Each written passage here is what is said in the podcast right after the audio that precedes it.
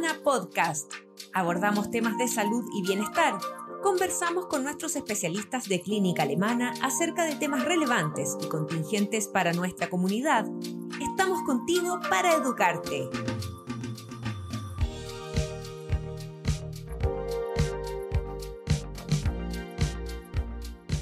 Bienvenidos a un nuevo Alemana Podcast. En esta ocasión conversaremos sobre la donación de sangre y las dudas que giran en torno a este tema. Para eso nos acompaña la doctora Alicia Anderson, jefa del Departamento Laboratorio Clínico, Banco de Sangre y Anatomía Patológica de Clínica Alemana. Bienvenida doctora, muchas gracias por estar hoy con nosotros. Muchas gracias igual por la invitación, feliz de estar acá. Doctora, ¿cuáles son los requisitos para donar sangre? Bueno, existen algunos requisitos básicos que son, por ejemplo, la edad entre los 18 y los 70 años, un peso mínimo de 50 kilos y en general gozar de buena salud.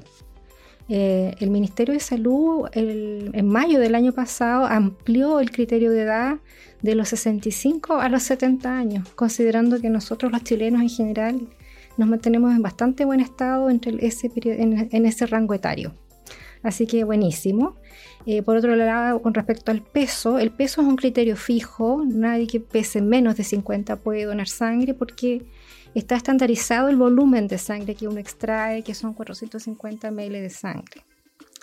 Así que eso es fijo. Y respecto del estado de salud, es que nosotros hacemos una encuesta donde se hacen varias preguntas que van orientadas a, si la persona tiene un buen estado de salud, si tiene enfermedades crónicas, si ha tenido cirugía, si toma medicamentos, etcétera, para poder efectivamente seleccionar personas que no tengan, que nosotros no le estemos imponiendo un riesgo. Perfecto. Em, una pregunta que eh, quizás es recurrente. ¿Se dona solamente cuando se solicita dadores de sangre o se puede ir un día cualquiera y ofrecerse a, donar sangre? En Chile nosotros tenemos la cultura de donar sangre cuando nos piden, cuando tenemos un familiar o un amigo enfermo. Eh, a esto nosotros le denominamos eh, donación de reposición y si bien nos sirve para poder atender a nuestros pacientes, no es lo ideal. Eh, lo ideal sería que la persona va pasando por fuera y dice, ah, hoy día tengo ganas de donar sangre. Eso sería lo ideal. Y si todas las personas, como en los países desarrollados, tuvieran esa cultura y se comprometieran en forma regular a donar sangre, una a dos veces al año, eh, la medicina tendría asegurada la sangre para cuando el paciente lo necesita. Y eso también evitaría que los familiares estén en estas sendas campañas, los pobres haciendo toda una campaña entre sus redes, con todo el estrés que además significa tener un familiar o un, amigo muy enfermo. Y cuando, por ejemplo, ya que, ya que tocó ese tema, cuando uno tiene un familiar o un amigo enfermo que requiere dadores de sangre, ¿la sangre que uno dona va directamente a la persona? ¿O va eh, a este banco eh, como general, por decirlo así. En general no va directamente a la persona. Por un lado, porque puede que no coincida el grupo sanguíneo. Y por otro lado, porque en la mayoría de las ocasiones no coincide la necesidad, el momento en que el paciente lo necesita, a cuando la persona va y la sangre está lista, que es un proceso largo. La gente cree que es como sacar de un lado y poner en el otro, pero no, nos demoramos alrededor de 24 horas en todo el proceso. Así que no, en general no va a nuestro familiar o nuestro donante. Pero eso sí le va a ir a otra persona que sí también lo necesita. Claro, es esta reposición que decía usted anteriormente. justamente. Perfecto. Em, ¿Qué beneficios obtengo yo con la donación de sangre? Muchas personas quizás se lo preguntan. En términos de salud, ninguno. No hay ningún beneficio. El beneficio es la satisfacción de ayudar a otras personas en forma desinteresada es saber que además cuando yo dono sangre le voy a ayudar a tres personas, no a una. Porque la sangre nosotros la procesamos en tres productos. Una que es un glóbulo rojo con el que ayudo a personas que están con anemia, que han sangrado, que han tenido un accidente, cirugías grandes, etc. El otro producto es un plasma que nos sirve para personas que están con un problema hepático, porque en el hígado es donde se producen los factores de coagulación y esa persona puede estar sangrando y necesita plasma, o los prematuros que tienen al nacer el, hígado lo tienen inmaduro, entonces le estamos ayudando a ello. Y por último también producimos plaquetas que son fundamentales para que eh, las personas con cáncer puedan sobrevivir a la quimioterapia. Así que ese es la principal, el principal beneficio que yo obtengo, saber que estoy ayudando a tres personas. Que estoy haciendo un bien, claro.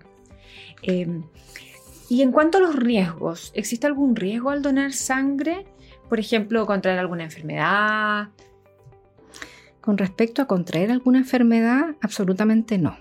Eh, eso es un mito. Mm. La verdad es que no, nosotros eh, hace más de cuatro décadas o cinco, décadas que en Chile se usa todo el material desechable, por lo tanto no existe ningún riesgo de contraer ninguna enfermedad.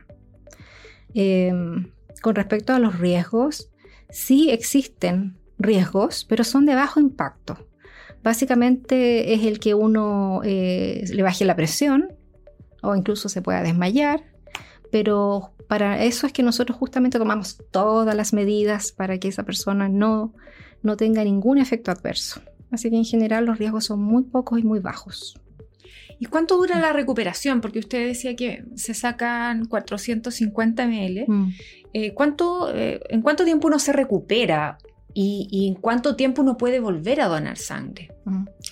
Cuando uno le extrae los 400, ya hablemos de 500 ml, en volumen, eh, la reposición de ese volumen es muy breve. Uno en media hora la repone, porque el organismo lo que hace es, no sé, por ejemplo, disminuir la producción de, de orina, eh, de sudor, eh, aumenta la sed, así que uno ingiere agua y se acelera el corazón, así que la presión aumenta, por lo tanto en media hora uno repone esto.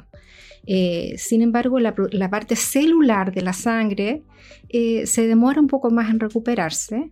Mm, por ejemplo, nosotros sabemos que la sangre tiene glóbulos blancos, los glóbulos blancos se recuperan enseguida. Las plaquetas se demoran un par de días, 5 a 9 días.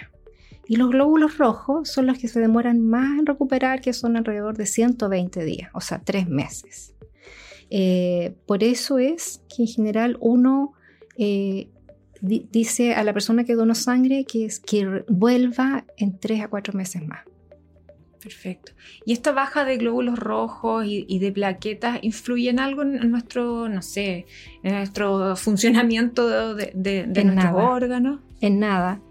Eh, porque eh, nosotros tenemos, cuando, cuando la persona dona, nosotros le hacemos un test que determina que esa persona tiene un buen nivel de, no tiene anemia. Así que no le va a afectar esta disminución. ¿Mm? Perfecto. Sea, personas que, que, han sufrido anemia probablemente tampoco son buenos dadores. Pero nosotros le hacemos el examen, así que ahí la misma persona puede saber cómo está su, su nivel de hematocrito, que se llama, para ver si tienen anemia. Em, ¿Por qué no puedo donar si, por ejemplo, he viajado a lugares donde hay eh, algunas enfermedades como la malaria, por ejemplo? Y si ya manifesté la enfermedad en algún minuto. Mm. Estas enfermedades que se llaman endémicas, sobre todo las que son transmitidas por, mosquitos, por insectos, eh, y en particular la malaria, porque la malaria es un parásito que se aloja en la sangre y que se infecta, por lo tanto, una persona que recibe tu sangre.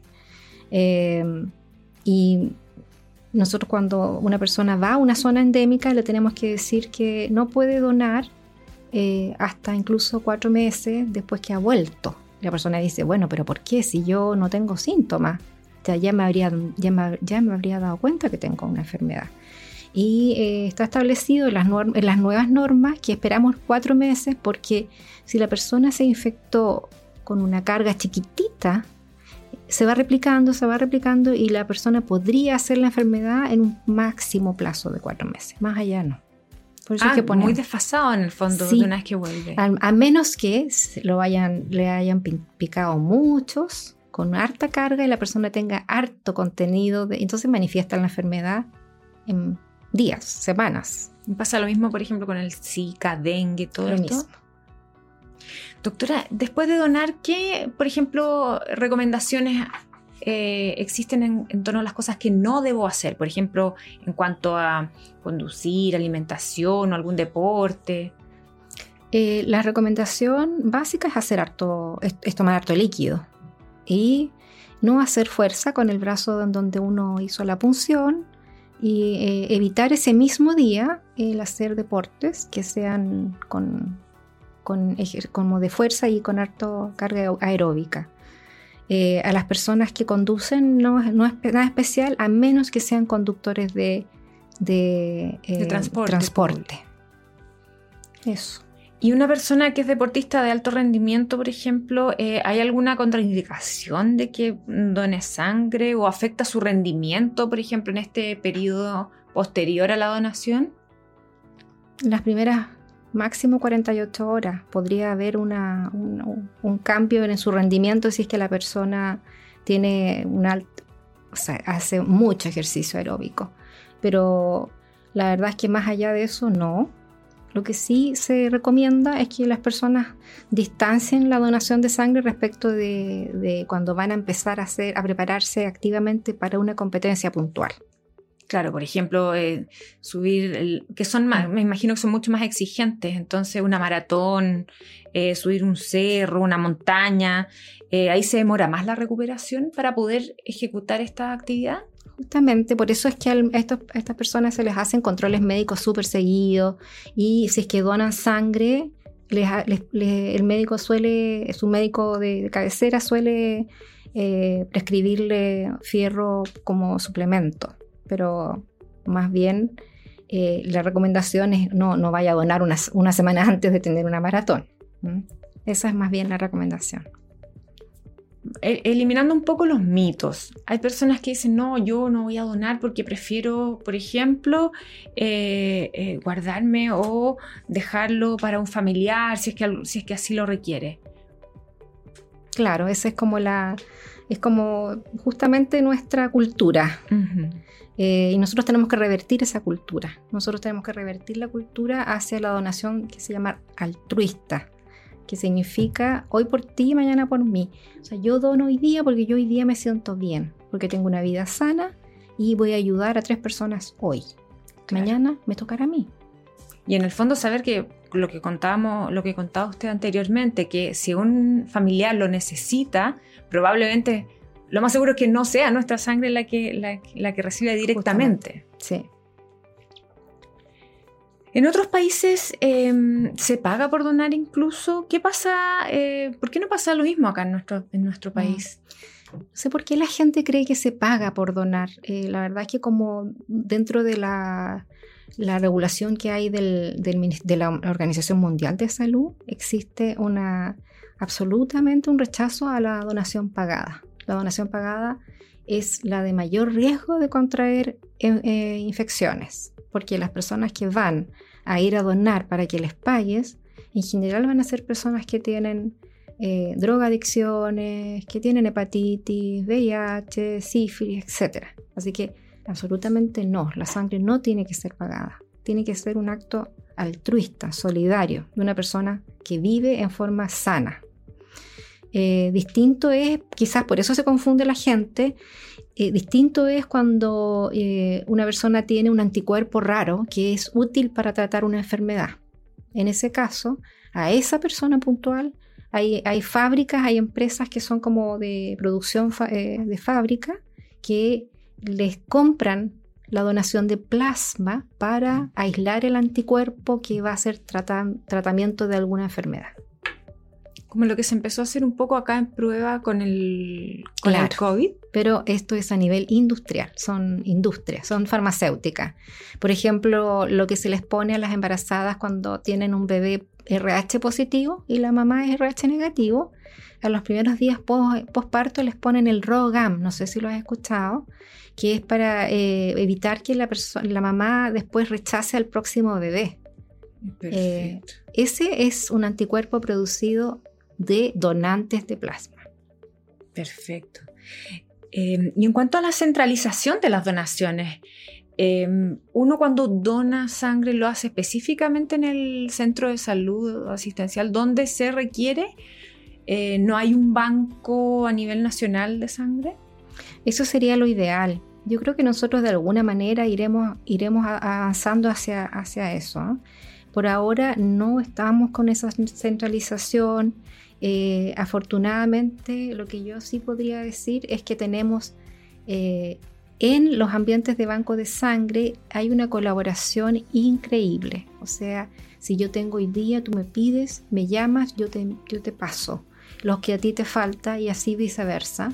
E incluso eh, cuando hay pacientes que son de otras ciudades, también uno organiza que los donantes se atiendan allá y que nosotros de alguna manera tengamos aquí lo que el paciente necesita, etc. Existe un ánimo muy, muy activo y ha, sido siempre igual en los bancos de sangre. Colaborativo para... Sí. Perfecto. Doctora, otra de las dudas que quizás existe es qué pasa con las bolsas em, que se utilizan para el almacenaje de la sangre que se dona. Em, ¿Se botan? ¿Cómo, cómo, se, em, ¿Cómo se eliminan finalmente? Eh, bueno, es un material plástico, pero no se puede reciclar porque son considerados un material eh, de riesgo biológico, o sea, potencialmente contaminado, porque tiene sangre, y de acuerdo a la regulación nacional de salud se tienen que incinerar. Así que no se pueden reciclar. Y ahí se evita en el fondo cualquier también tipo de exposición. Mm. Para terminar, doctora, ¿alguna recomendación o algún eh, consejo para quienes estén pensando en donar o tienen todavía dudas para que podamos eh, cerrar este podcast? Sí, la verdad es que mi mensaje eh, es, ir a, hacer un llamado a, que nosotros nos atrevamos a ser donantes voluntarios, regulares, que esto, si nosotros, si nosotros nos comprometemos, incluso si hay, hay un número mágico, si entre 20 y 40 personas de cada mil de nosotros se comprometen a hacer una donación regular, nuestro problema de salud estaría resuelto en términos de necesidad de sangre. Imagínense, es un pequeño número, pero esa persona puedo ser yo. Yo puedo ser la que dona. Eh, la donación no tiene grandes riesgos, solamente tiene el beneficio increíble de haber, haber ayudado a tres personas. Así que ese es el llamado, a no estar esperando a tener una situación familiar, sino que a generarse, a moverse de uno, levantarse, ir a las clínicas, a cualquiera, a cualquier hospital y donar sangre ponerlo dentro de, las metas anuales quizá o semestrales, ir un par de veces al año a donar sangre. Doctora, muchas gracias por acompañarnos y conversar de este tema tan interesante con nosotros. Muchas gracias, muy amable, un gusto. Nosotros nos despedimos y nos encontramos en un nuevo Alemana Podcast. Síguenos en nuestras redes sociales y visita nuestro sitio web alemana.cl. Nos vemos en otro Alemana Podcast. Clínica Alemana. Si es tu salud, es la alemana.